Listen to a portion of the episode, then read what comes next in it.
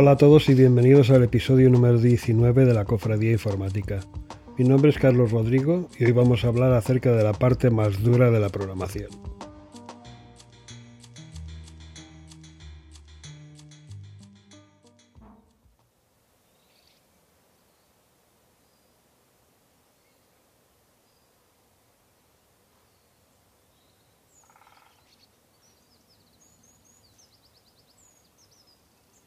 Si alguien me hace esa pregunta, probablemente le voy a responder que las cosas más difíciles que hay que hacer en el día a día de la programación, pues tal vez sean, qué sé yo, refactorizar el código hecho por otro programador, o conseguir que una consulta SQL se ejecute más rápida y eficientemente que la de una versión anterior del programa, o tal vez, no sé, resolver un problema matemático.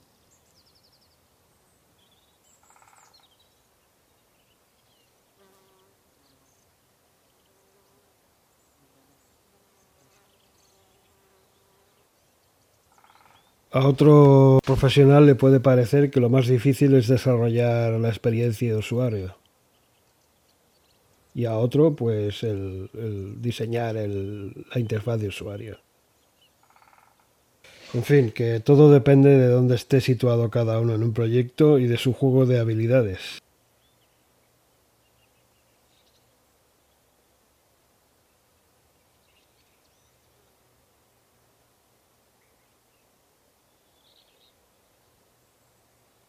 Phil Carlton, un desarrollador de software legendario, creador de uno de los primeros navegadores, el famoso Netscape, dijo una vez que solo hay dos cosas difíciles en ciencias de la computación, invalidación de caché y nombrar las cosas.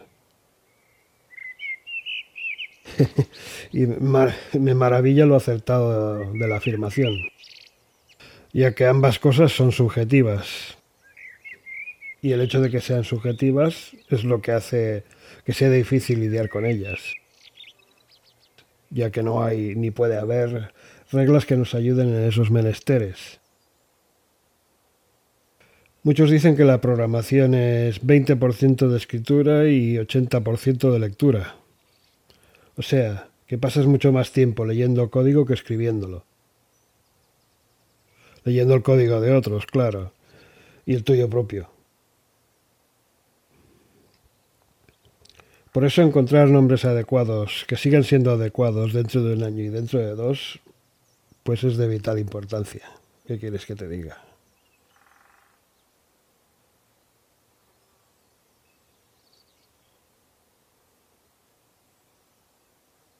El código, tu código, no solo debe ser ejecutable, sino que debe ser mantenible y leíble.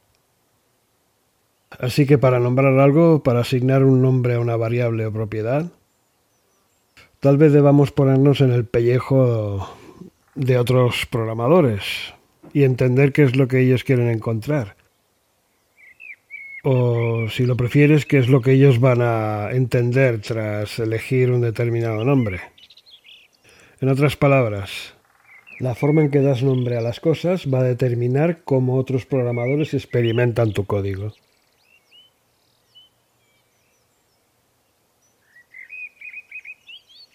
Los nombres de las variables es el casi el único recurso que tienes para explicar tu código, aparte de la documentación, claro. Por tanto, hay que usar ese recurso sabiamente. Y fíjate que he dicho sabiamente y no inteligentemente.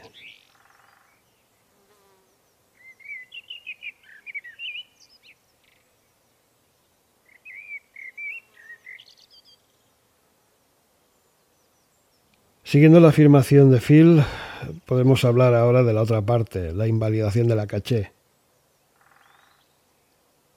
Puede ocurrir perfectamente que tu código sea 100% correcto. Todo debería estar funcionando perfectamente, pero la caché no se invalida adecuadamente. Por lo que tienes que poner un parche en alguna parte para subsanar el problema, llevando a cabo una invalidación que podríamos calificar como manual para hacer lo que tu código debería estar haciendo por sí solo.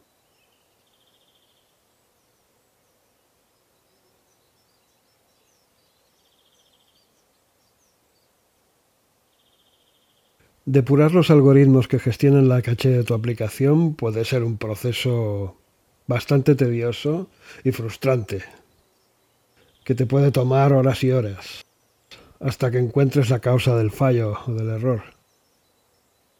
Y sí, en aplicaciones cliente-servidor, como una aplicación web, aún tienes que lidiar con ese concepto en el año 2020.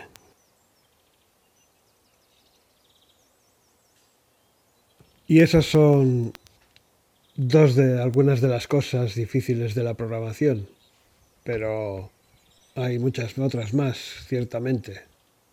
Por lo que el tema de hoy va a ser recurrente en este podcast. Hablaremos de cosas que hacemos en nuestra vida diaria que hacen que nuestra vida sea más difícil.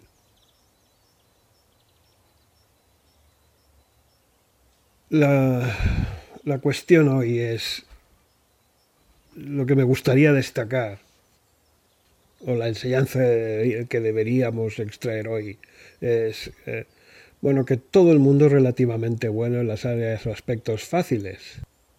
Pero si consigues ser bueno en las áreas difíciles, ahí sí que vas a marcar la diferencia. Y para ello tendrás que hacer enormes esfuerzos, pero al final, al final habrá una gran recompensa.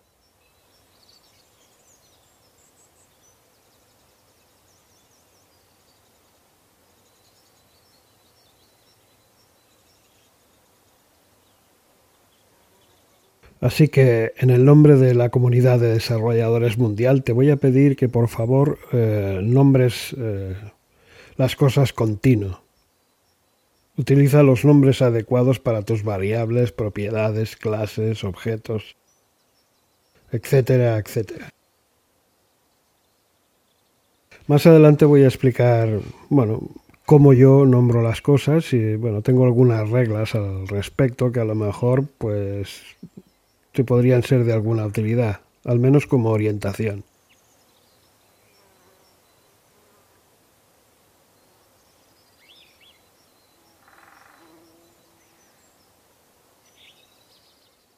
Eso ha sido todo por hoy. Disfruta de tu café y hasta la próxima.